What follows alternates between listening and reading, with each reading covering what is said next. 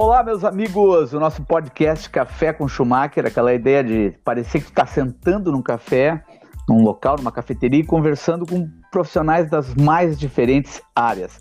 Então, hoje aqui o nosso bate-papo é com o jovem advogado Matheus Bonenberger Domingues. Acertei teu sobrenome do meio, Matheus? Isso aí mesmo, pronúncia perfeita. perfeita? Bonenberger é, é da... certinho é da família do, da tua mãe, Bonenberger? Bonenberger? Isso. Isso que aí. legal. Cara, maior felicidade de estar conversando contigo. Amigo, já te conheço há bastante tempo. Assim como também te conheço como advogado, né? Matheus, o que, que seria interessante a gente conversar hoje, cara?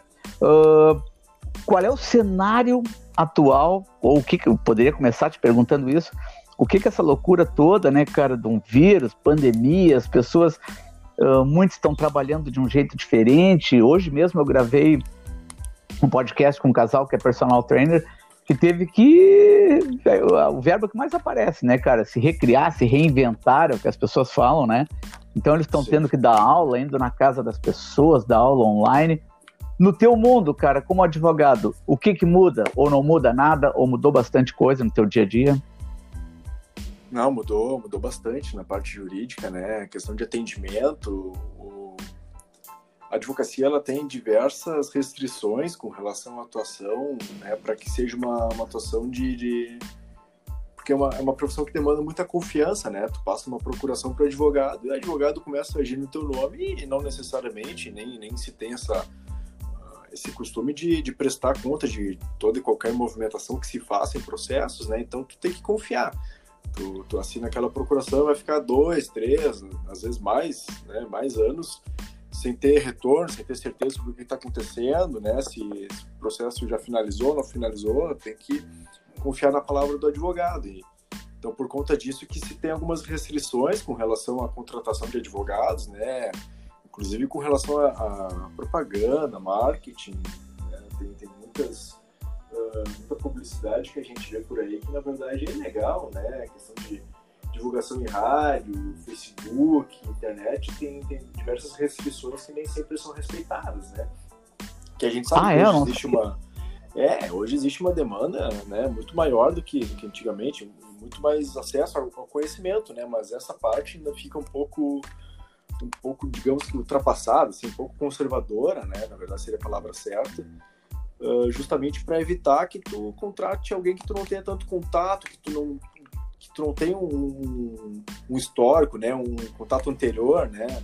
Então se evita que, que, que se faça esse tipo de, de, de contratação à distância, né? Para tu ir lá conhecer, ver onde é que fica o escritório, né? Saber o endereço, olhar no olho, né? Tu estabelecer uma relação de confiança, né?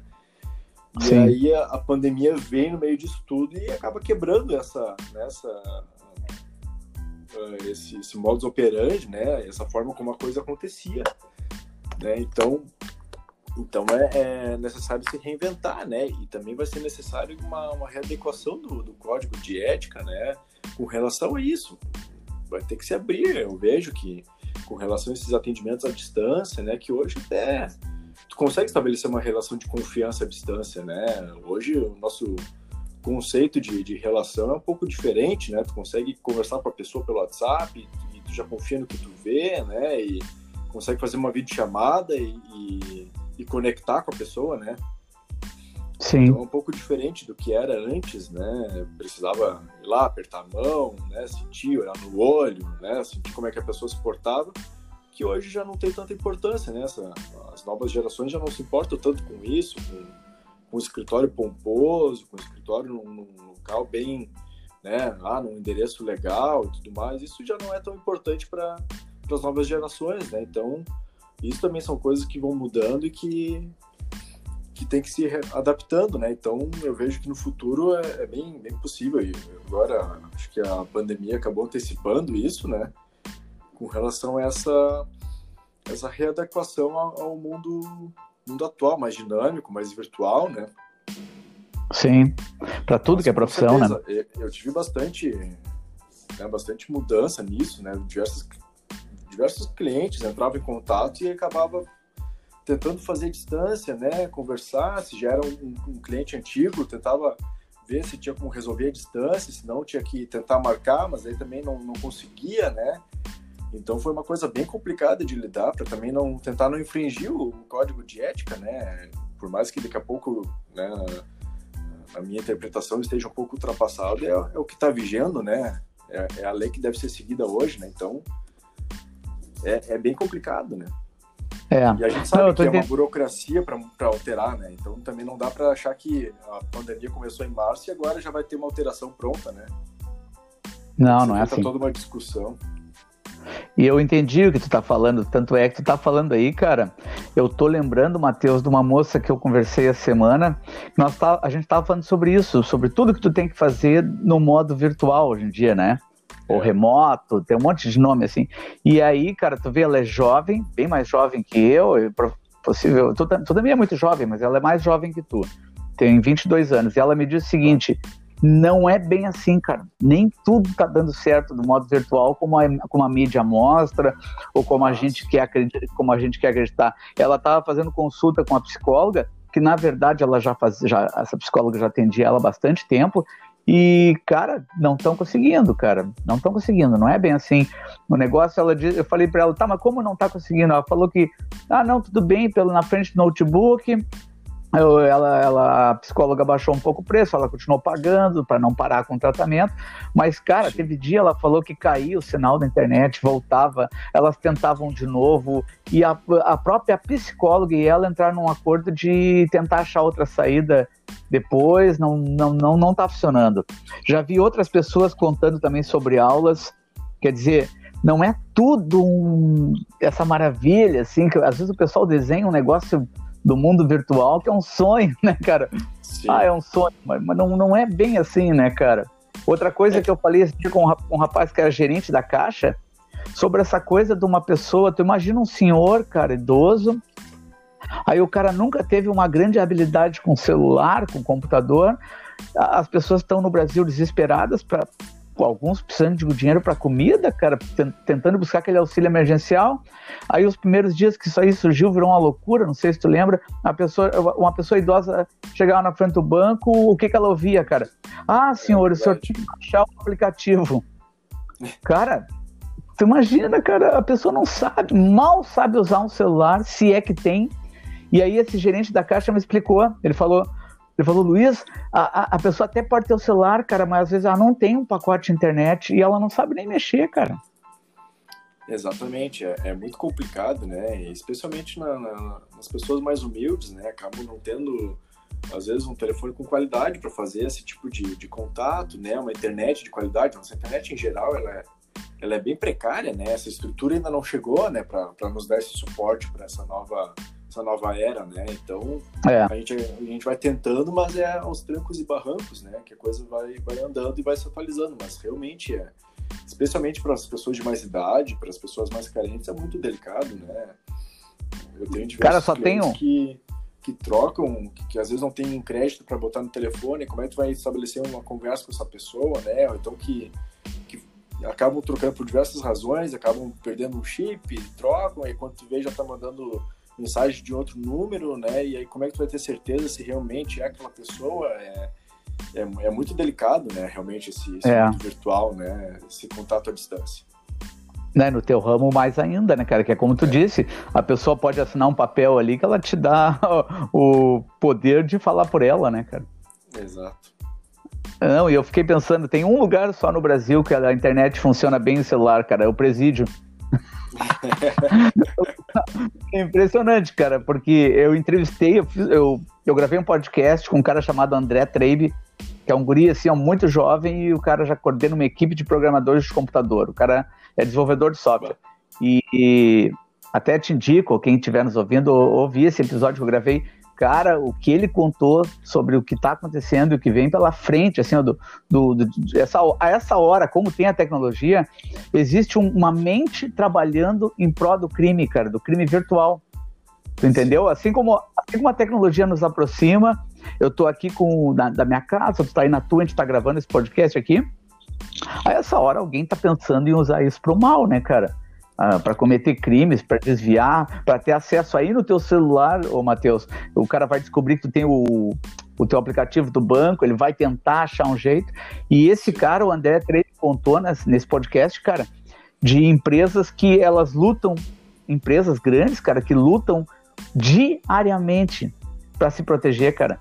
Elas têm que ter um sistema de segurança porque elas são, elas são atacadas todos os dias, cara. Todos os dias tem alguém tentando descobrir uma senha para burlar. Sim, já pensou? São responsáveis pelos dados que elas guardam, né? Então, se acontece alguma coisa, né? Se roubam a senha, os dados, né?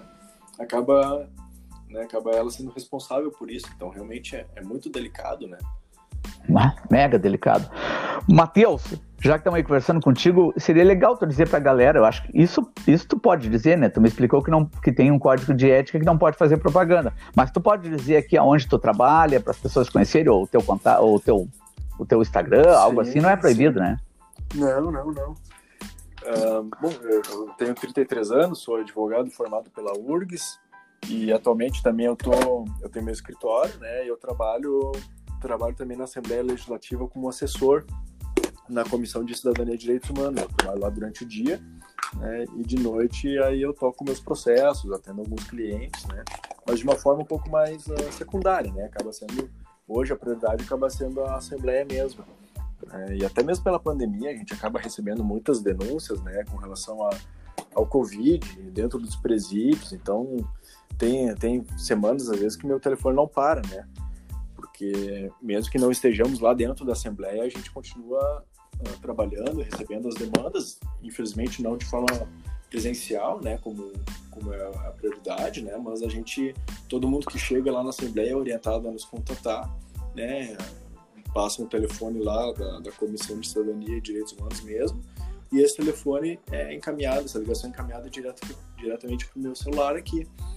Então, com isso, eu já recebo as denúncias, né, e consigo dar encaminhamento uh, através da, da, do computador aqui mesmo, né, tem acesso remoto a todos os, os e-mails e pastas da, da Assembleia e consigo encaminhar isso tudo, né. Ah, que bacana. Cara, vamos imaginar que tem alguém muito jovem nos ouvindo, Matheus, um cara que vai terminar o ensino médio e ele se empolgou ouvindo tua, tua entrevista.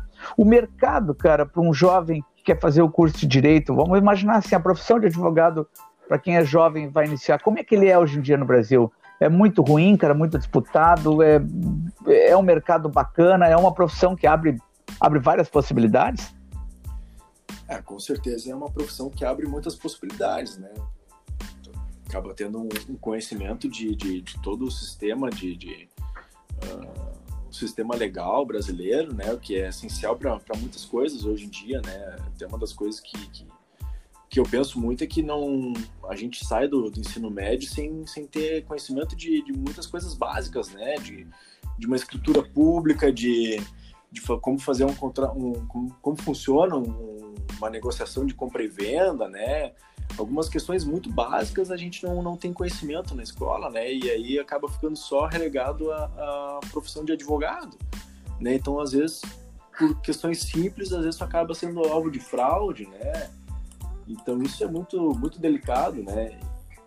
Então, com certeza, a, a, o direito abre muitas portas, né? E te dá um, um conhecimento básico sobre, sobre muita coisa importante para todo tipo de ação na vida, né? Então, uh, e, e, é uma profissão é uma profissão bem, bem demandada, né? Tem bastante, bastante espaço para advogados, né? O Rio Grande do Sul é um, a um lugar onde se, se como é que eu posso explicar isso? Se, se litiga muito, né? Se entra com muito processo judicial, né? Se peleia muito, né? O pessoal fala muito que muita peleia. Bastante, exatamente. então, uh, aqui o Grande Sul representa uma boa parte dos processos do Brasil, né? Então, mesmo que. Que loucura, não sabia. Né? É. Tu, tu então... tem ideia de qual a razão disso, cara? Existe, existe um histórico? Por que, que isso é marcante no Sul? Ah, agora eu não sei te dizer, tio, que, que, da onde que vem isso, né? Mas, mas o fato é que aqui é um, além de, de ser um, um local que tem, tem que é conhecido por boas decisões judiciais, né? Por criar jurisprudência que a gente chama, né? Mas também é um, é um estado que, que tem muito processo, né? Então a gente aqui nós estamos num, num digamos que num local privilegiado para isso, né? Para nossa profissão mas também ao mesmo tempo é, é muito advogado que tem no mercado, né? Então acaba ficando uh, uma profissão, né? Desculpa a palavra, mas bastante prostituída, né? Tu acaba conseguindo contratar uh, profissionais formados, graduados aí por, por salários extremamente baixos para para quem tem uma graduação, né? Às vezes consegue contratar advogados por, por 1.200, 1.500 reais, tem, tem ofertas aí. E que muitas Para ele trabalhar numa empresa? Para trabalhar numa empresa, de carteira 1.200 por mês? É. Ah, é baixo, e né? Muitas vezes é baixo e muitas vezes não é nem com carteira assinada, né? Porque tem a... No direito tem a figura do advogado associado.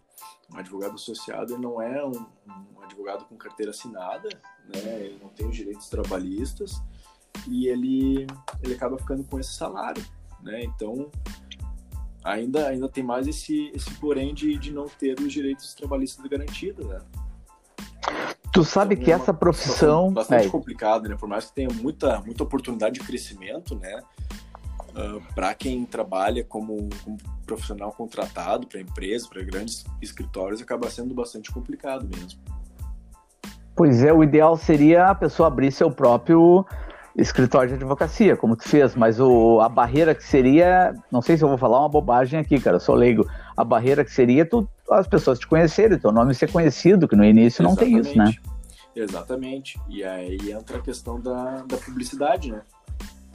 Que nós temos todas essas uh, vedações com relação à publicidade, então tu tá entrando hoje no mercado de, de trabalho com teu escritório, né? E muitas vezes se tu é uma pessoa mais jovem, né? tu não conhece muita gente, tu não tem muitos clientes, tu, né, teu círculo social, teu networking é, é, é baixo, né, é pequeno. E aí como é que tu vai fazer para ter clientes, né, para fazer aquele giro, né, para conseguir pagar as contas de aluguel, de luz, né, e tudo mais, e ainda sobrar alguma coisa no mês é, é muito delicado, né.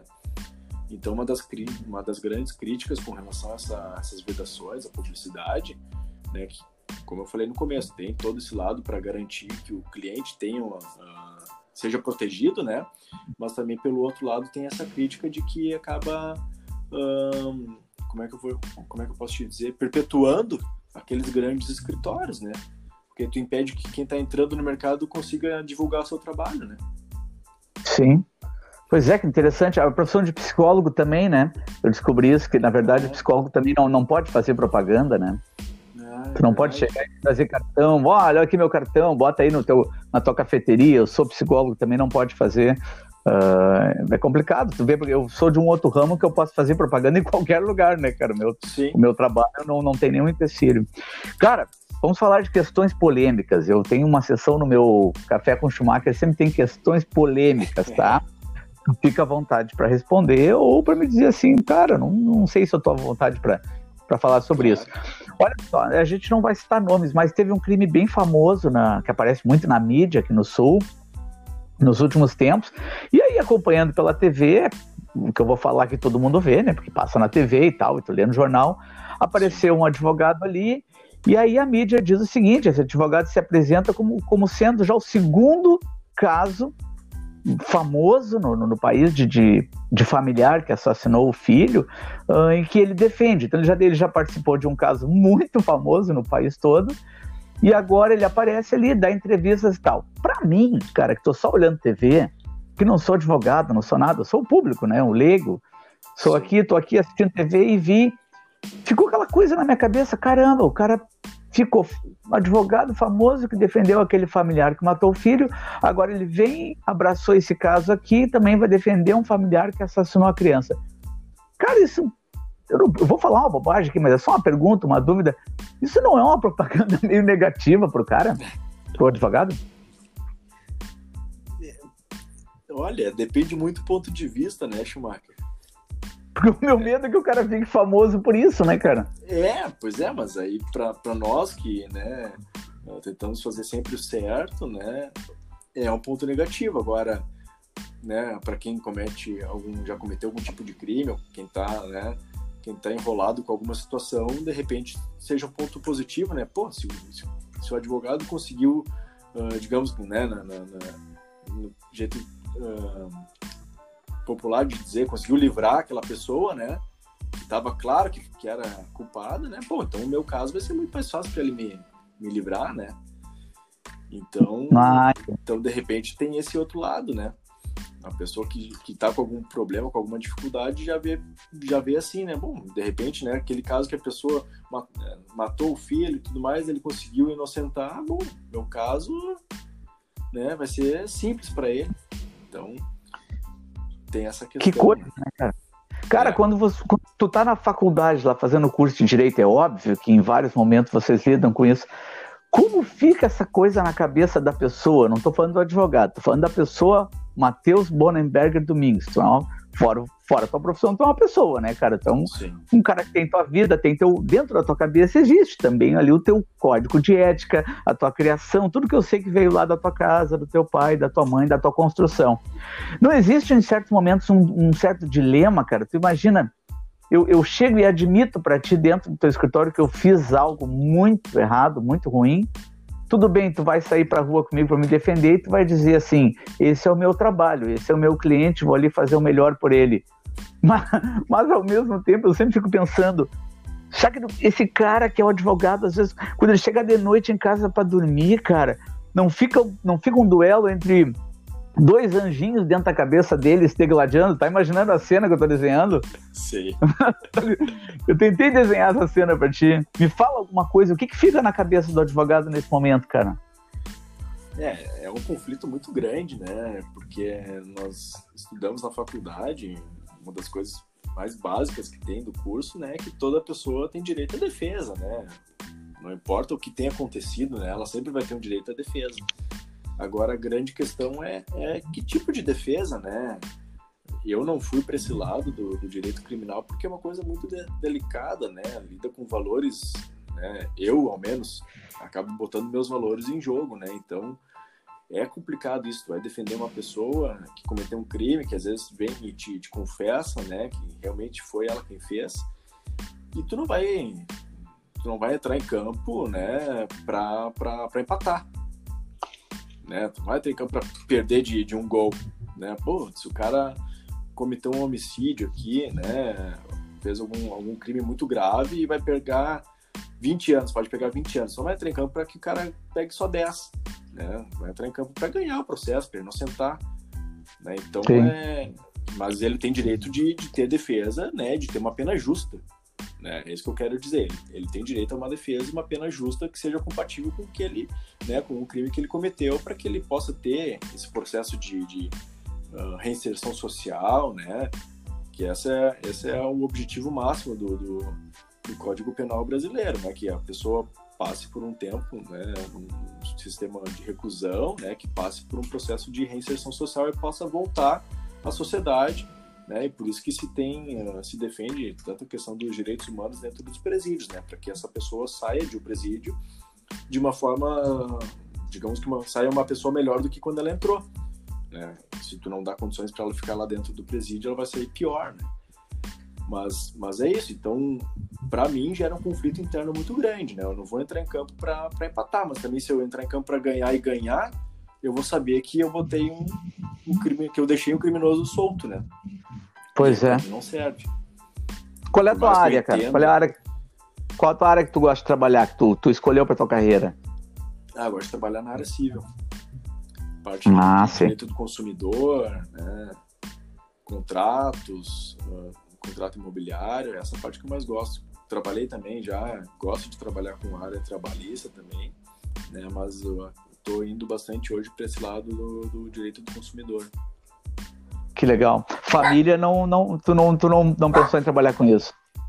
Não, já trabalhei, trabalhei bastante com, com, família, mas família é muito complicado, né? Porque envolve muitas coisas que, que são muito delicadas, né? Que às vezes é difícil da gente lidar, né?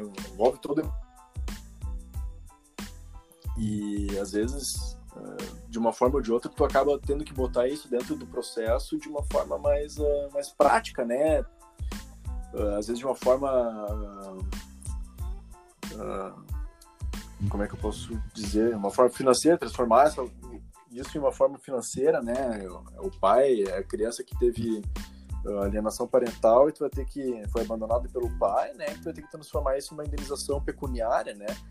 É muito delicado né? E então tu vai tu vai discutir a guarda de uma criança e aí tu vai ter que ver quem tem mais condições de ficar com, com a criança, se é o pai, se é a mãe, né? Às vezes nenhum tem condições, aí vai para a avó, vai para o vô, é, é, uma situação muito delicada, né? Acaba sendo muito pesado também, né? E, e, e, além de tudo envolve envolve atendimento fora do horário comercial, né? Que também é muito complicado às vezes.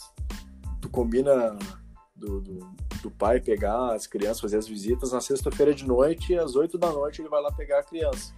Aí chega às oito da noite, ele chega lá e aí a mãe não quer dar, não quer entregar o filho porque ele atrasou o pagamento da pensão ou né, porque se desentenderam por outro motivo e aí te liga. Né? Então, às vezes, quando tu vê de noite, numa sexta-feira, tá tranquilo em casa, né? E tu tá recebendo ligações, recebendo demandas, né? Então é é uma coisa bem pesada, né? É uma coisa que, que acaba te uh, mexendo com, com, o intrínseco da gente, né? Às vezes as crianças também são usadas pelos pais para te né? Então, Sim. é muita coisa que envolve uh, seres que, que, tinham que ser a prioridade para tudo, né? E é o que a gente tenta fazer quando, quando eu atuei na área de família, sempre tentei pautar uh, toda a minha atuação pelo bem das crianças. Né? Não importa se, se isso vai ser o melhor para o meu cliente em si, né? Ou não. Agora sempre se tenta defender o lado das crianças mesmo, que é melhor para as crianças. Eu fiquei pensando esses dias, estava conversando com alguém nesse momento da pandemia, né, cara? Então hum, vai aumentar, já aumentou gigantescamente o número de desempregados no país, né? Cara, como é que fica a situação de um, de um pai ou de uma mãe? Mas vamos imaginar se assim, um pai que estava pagando pensão alimentícia e o cara perde o emprego. Daqui para frente. Muito complicado. Pois é, né, cara? O que fazer? Tu vê como é, como é que tem, tem uma orientação tem uma orientação de Brasília, né, no sentido que, de que sejam uh, não, não relevadas, mas de que sejam uh, repensadas as decisões com relação à prisão do devedor de alimentos, né? Porque tanto pela questão de, de às vezes a pessoa estar impossibilitada de pagar esses alimentos, né, porque está tá desempregada, né? Quanto pelo risco que isso acaba oferecendo à integridade da, da saúde da pessoa, né? Então não adianta tu, tu pegar um devedor de alimentos e, e jogar ele na, na cadeia, né, para pagar pelo, pelo erro que ele cometeu de não contribuir na, na, no sustento do seu filho, né? E daqui a pouco tu, tu colocar em risco a, a vida dessa pessoa, né? Que coisa, hein, cara? Isso é muito difícil. É. Olha, vou te dizer. É muito difícil. Eu tenho, tenho um caso que, que eu peguei que é um pouco antigo, né? Que é bem atípico até que eu acabei conseguindo a guarda pro, pro pai das crianças, né? A guarda foi tirada da mãe porque ela estava abandonando as crianças e ela não tá pagando os alimentos e aí chegou no, no momento agora que a gente tinha que decidir se ia pedir a prisão dela ou não, né? E bem no meio da pandemia agora, porque o processo é eletrônico, então ele seguiu andando, né? E aí eu conversei com o meu cliente para a gente dar uma, uma segurada, né? Porque agora não é o momento de, de, de tomar essa, esse tipo de medida, né? e acabar botando em risco a, a, a saúde da, dessa mãe, né? Então também não é o que se pretende. Né? Que horror. É muito difícil. Eu não conseguiria trabalhar com isso, cara. Com família, não conseguiria. Até porque eu, bem mais jovem, eu fui pai separado, paguei durante muitos anos pensão. Graças a Deus, minhas filhas já são adultas agora. Mas eu, nossa, eu vivi isso, vivi isso na pele, cara. E eu vou te dizer, bicho, eu não desejo para ninguém, cara. Nossa, é, nossa. É, eu vejo. É muita audiência. Eu vejo muita coisa assim que é, é, é muito delicado, né? E, e é mu muita emoção à flor da pele, né? Muita coisa. Acaba puxando muita coisa ruim e né, muito sentimento ruim acaba influenciando isso na forma como, como essas crianças vão, vão se desenvolver, como vai ser a educação delas, né? Como é que vai ser a vida delas, né? Isso não deveria, elas deveriam ser um, ser prioridade, né? E às vezes acaba ficando em segundo plano. É. Olha, se tem algum. Pode acontecer, né, Matheus? A gente não sabe quem, quem vai ouvir esse podcast nem quando, porque isso aqui o pessoal pode ouvir essa semana, como pode ouvir daqui a um mês, como pode ouvir daqui a um ano. Se tem algum pai ou alguma mãe que está ouvindo essa nossa conversa aqui com esse, esse grande, querido amigo e advogado Matheus Domingues, e eu, com experiência de ter vivido isso há muitos anos atrás, cara, vou dar um conselho. O que, que eu fiz? Eu sempre fiquei próximo das minhas gurias. Então, graças a Deus, hoje em dia tenho duas já na URGS aí, tenho um relacionamento maravilhoso. Mas para isso acontecer, Matheus, cara, eu engoli muito sapo. Então vou dizer assim, é. paciência é o segredo. Nossa, cara, eu ouvi muito desaforo, ouvi muita coisa que eu não queria ter ouvido lá no passado, mas o que, que eu pensava, bicho? Eu respirava e pensava nas gurias. Tu entendeu? Eu pensava no bem delas.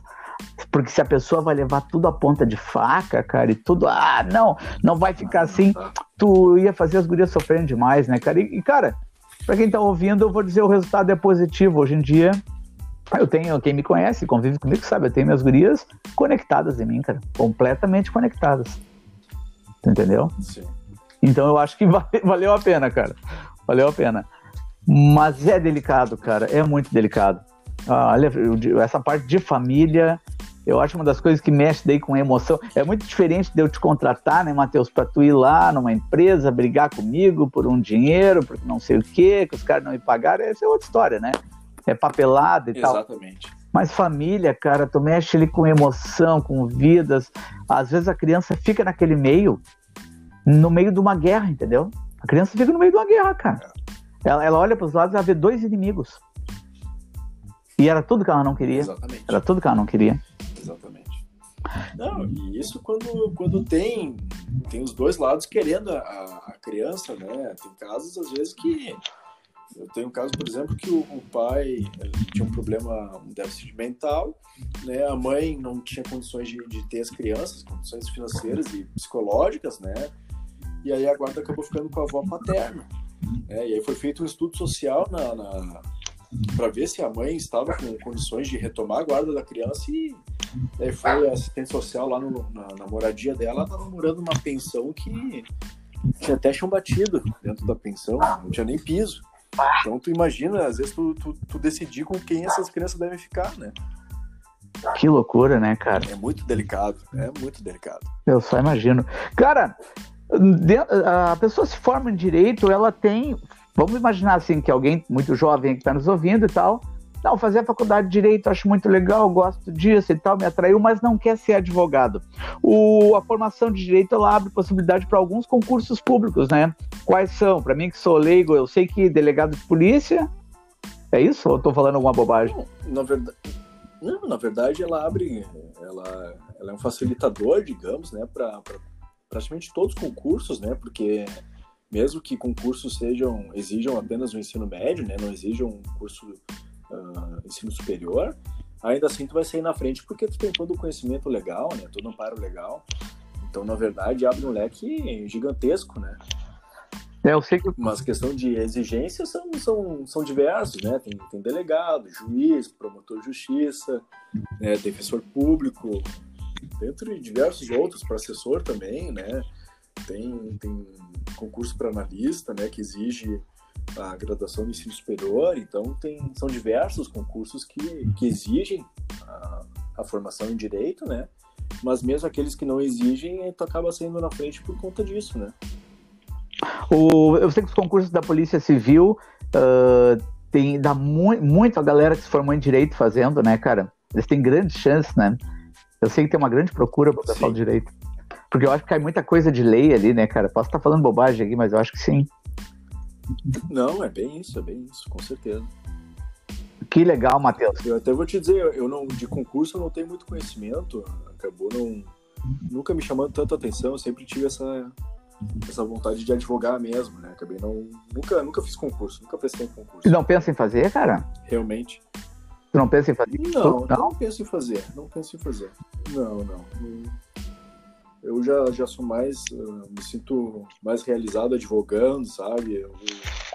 a gratificação de tu ver um cliente te agradecendo por ter ganho um processo, sabe? Sei. Isso para mim não, não tem preço, sabe? Então é muito satisfatório, muito gratificante isso. Ah, eu posso dizer porque eu sou teu cliente, já já fez um trabalho para mim, foi um resultado muito positivo, cara. É é, é muito legal e com, e com a tua leveza, com isso aí que faz parte de ti mesmo.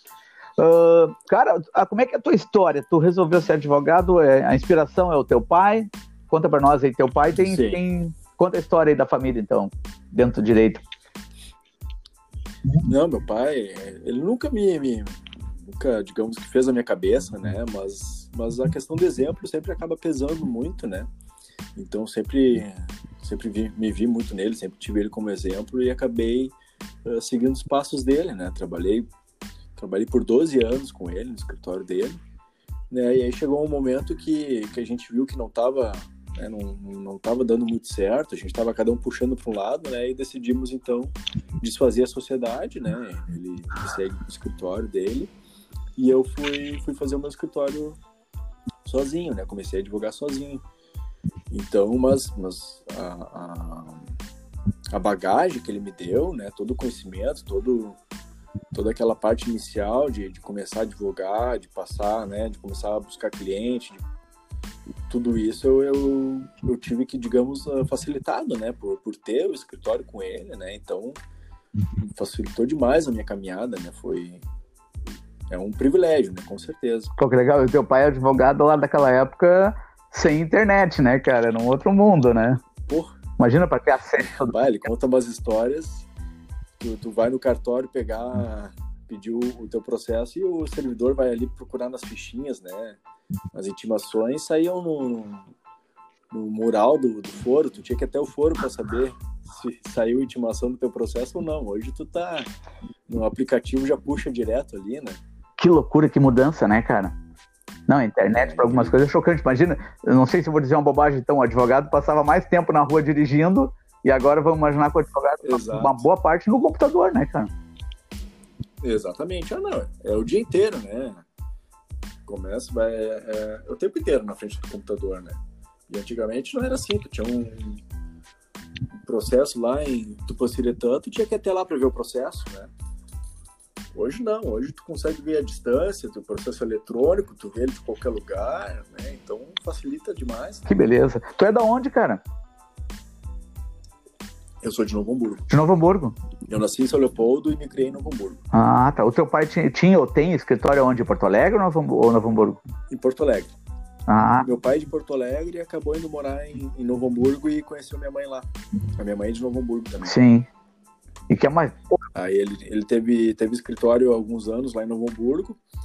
Aí quando eu quando eu tinha 17 anos, eu vim para Porto Alegre para fazer o cursinho, né, para fazer o vestibular da URGS e acabei ficando por aqui, né, decidi ficar por aqui. E aí meu pai acabou trazendo o escritório para Porto Alegre também para a gente uh, fazer o escritório, ter, termos o escritório junto. Que legal. Tu sabe que eu tenho uma imagem uh, que nunca saiu da minha cabeça, assim, do, do ensino médio. Uh, eu, eu sempre achei o curso de Direito interessante, cara. Uma época cheguei a cogitar a ideia, mas olha que interessante, não a profissão. Eu não conseguiria ser advogado, eu tenho certeza disso. Ah, Por é? isso nunca pensei nisso. Mas o curso de direito, eu tenho certeza que eu me daria bem, porque eu gosto de falar e de ler. Né? E, eu, e, e pessoas é. que eu tive convívio, os caras, meu, tem alguns primos que fizeram e disseram: Ah, tu gosta de ler, meu, e gosta de falar, é um, é um curso muito legal.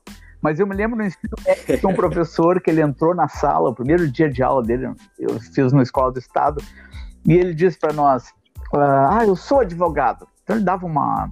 Era tipo, não era direito o nome, mas era uma aula de ética dentro do ensino médio.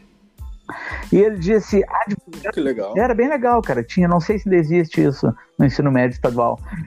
Eu não tive. Pois é, é eu tive isso aí lá no, no começo dos anos 90. E ele disse assim: advogado vem do latim de ad vocare. Então ele dizia vocare de vocal, falar, ad por alguém, falar por alguém. E a gurizada tudo ouvindo, né, cara? Pô, o que, que é isso que esse cara tá falando, latim? Daí ele falou assim: quando tu contrata um advogado, tu acabaste de declarar a tua incompetência. Ele falou, porque tu acabou de contratar alguém para falar por ti, significa que nem tu consegue te defender. E eu achei esse cara eu achei esse cara muito engraçado. Que figura, cara. hein? Figura. Mas, mas a profissão de advogado, por toda essa brincadeira que ele fez, mas no fundo é isso, né, cara? Se eu te contrato, eu preciso que tu fale por mim, né? Sim. Não é um pouco disso? Sim, com certeza, né? E por isso que existe todas essas restrições com relação à atuação, de, atuação e divulgação e contratação, né? Justamente porque se essa pessoa vai falar por ti, tu tem que ter uma confiança muito grande nela, né? Saber o que, que ela vai falar, se, se vai ser se vai ter fidedignidade no, na, na, né, nas palavras dela, né? Se vai ser realmente o que tu pensa, o que tu precisa, né? Então é, é muito delicado, né? E, via de regra, tu, passa a procuração e não tem mais contato, não, não, né? o advogado não passa as petições né, que ele faz para o cliente conferir, né? Então, é uma dinâmica muito mais rápida do que isso, né? Então, acaba sendo só na base da confiança mesmo, né? Que legal. Sabe que há poucos dias, cara, eu estava olhando TV e descobri uma coisa que eu não sabia sobre o escritório de advocacia. Foi na prisão desse cara aí que acabaram prendendo agora, que toda a mídia mostra, acharam o cara lá num sítio e tal, que é envolvido com, com política Sim. e corrupção. E aí, cara, Sim. na TV disse o seguinte, que ele estava ali nesse local, tinha uma placa na frente desse local no escritório de advocacia. E o repórter da TV falou: ah, por ser um escritório de advocacia, na lei diz que não pode ser invadido pela polícia porque a lei protege. E eu fiquei assim, sério, não sabia, cara. Isso é verdade, cara. É verdade, é verdade. Caramba, meu. É, é. Então, se eu estiver contigo dentro do teu, teu escritório de advocacia, a polícia não pode entrar mesmo que eu seja um. Vamos dizer que eu sou um grande criminoso e estão me procurando. Não tem como invadir.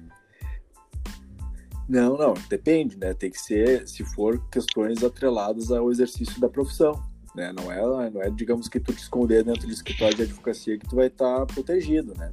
Mas se for forem questões envolvendo a profissão da advocacia, aí envolvem diversas restrições, né? Uh, inclusive para prisão de advogados, tem que ter o presidente da ordem junto, então uh, envolve algumas questões, uh, até pela questão sigilosa né, da profissão, então existem diversas restrições né, com relação a esse tipo de cumprimento de mandato. Né? É, interessante, mas essas restrições, tu parar para pensar, é, tem que existir, né? Pior que tem que existir, porque tu imagina se tu tá defendendo alguma coisa importante e eu aqui do lado, que se tu, tu mexeu com os meus interesses para te prejudicar, eu posso manipular as coisas para tu ser preso. Exatamente. É. O problema é o interesse, né? É. O interesse do outro é lado, né? Eu tinha um amigo advogado é. que ele dizia isso, cara. O brabo da profissão de advogado, ele dizia: eu me tranco aqui no meu quarto, faço um trabalho, fico horas, duas, dois dias, duas noites. E ele falou assim: essa hora lá no outro escritório tem um outro advogado trabalhando duas noites para destruir tudo que eu estou fazendo. eu achei muito legal a definição, né, cara? Mas não deixa de ser, né? É bem isso, é bem isso. Tu tem contato com os colegas da profissão, cara? Ou fica uma coisa meio arredia, assim? Ah, esse cara é meu concorrente. Como é que funciona o meio de vocês? Não, não, não. Dentro da profissão tem um, um sentimento de, de, de, companheirismo bem legal, assim, de parceria, sabe? Via de regra. Claro, sempre tem as, as exceções, né? Mas a via de regra é, é, é de parceria mesmo, até porque a gente sabe que uma das máximas, digamos, né, que tem dentro da advocacia é o seguinte: o cliente vai passar, né? Hoje eu estou representando o Schumacher, né, contra contra o fulano de tal que tá que tem como advogado o ciclano, né? Amanhã o Schumacher vai encerrar esse processo, o Schumacher já não vai mais ser meu cliente, né? Pode ser lá adiante, mas hoje não é. E aí eu vou ter um outro processo e vou encontrar aquele colega de novo, né? Vou encontrar o ciclano de novo defendendo outro outro cliente, né? E, e aí como é que fica, né? Se eu fiz sacanagem com ele ali atrás, né? Já não vai ter uma boa relação aqui na frente, né? Então, sempre tem essa, essa ideia de que o, cliente passa, né? O cliente vai ter aquele processo em si e depois, né? Tu vai ter diversos outros processos que provavelmente tu vai reencontrar aquele colega, né? E tu, tu tem, precisa ter uma boa relação com ele, porque às vezes nem sempre, né? Mas às vezes é mais interessante. Ah, aliás, na verdade, é sempre é mais interessante um acordo do que tu seguir com o processo, né?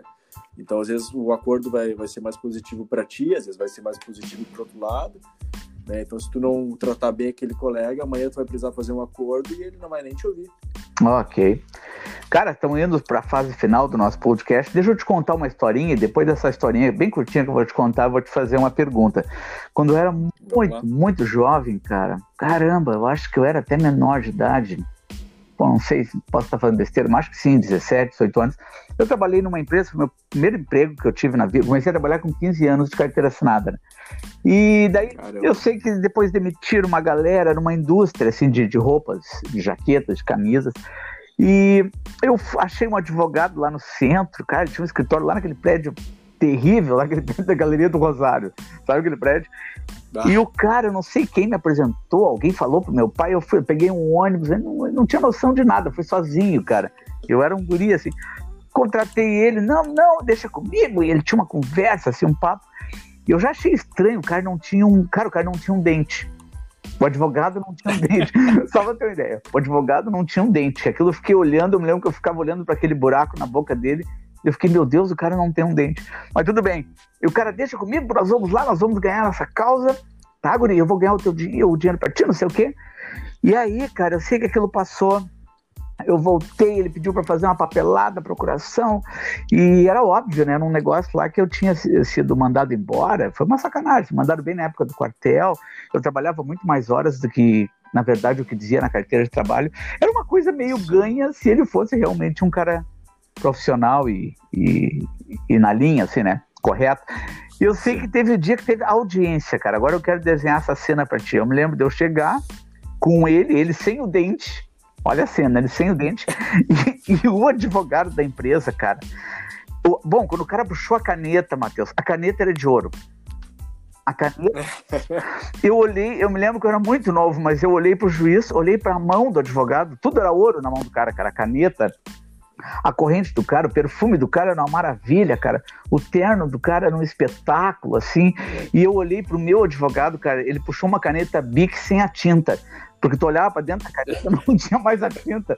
O cara não dava para ver nada. Ele tentou escrever com aquilo, não funcionava. Ali eu vi que eu tinha perdido. Ali eu vi que eu tinha perdido. Bom, prova disso que meses depois, um dia ele me chamou lá no centro, eu fui lá, ele praticamente ele abriu uma gaveta e tinha uns trocados ali que ele mesmo já tinha tirado da parte dele. E foi uma coisa constrangedora, assim. Ele me deu um envelope, ah, isso aqui tu ganhou, cara, isso aqui. Pô, cara, um dinheiro para fazer um lanche e pegar o ônibus para voltar. Resumindo. Por que, que eu te contei essa história, Matheusinho? E não é piada, essa história é verdade, mas. Cara, no mundo da advocacia, assim, a gente pode dizer, um olhar, um olhar frio, um olhar de longe, vai ter advogado que vai ficar pobre a vida inteira, tem advogado que fica rico. Dá para ficar rico nessa profissão? Dá, dá para ficar rico, com certeza. Mas é, é uma profissão delicada porque é muito instável, né? Então, uh, tu não tem como o controle financeiro né, é muito complicado né, no, no, direito, né? Porque hoje tu, tu trabalha em cima de uma ação que daqui a 5, 10 anos, às vezes, ela vai, vai te dar uma, uma um retorno financeiro, né? E, e, tem muito, muito da questão de, de, de, de, fluxo de caixa, né? Hoje tu, tu tem um mês bom, aí tu tira, pô, tu consegue tirar 5 mil reais. É, aí, pá, mês que vem tu tem um mês melhor ainda, tu tira 10 mil.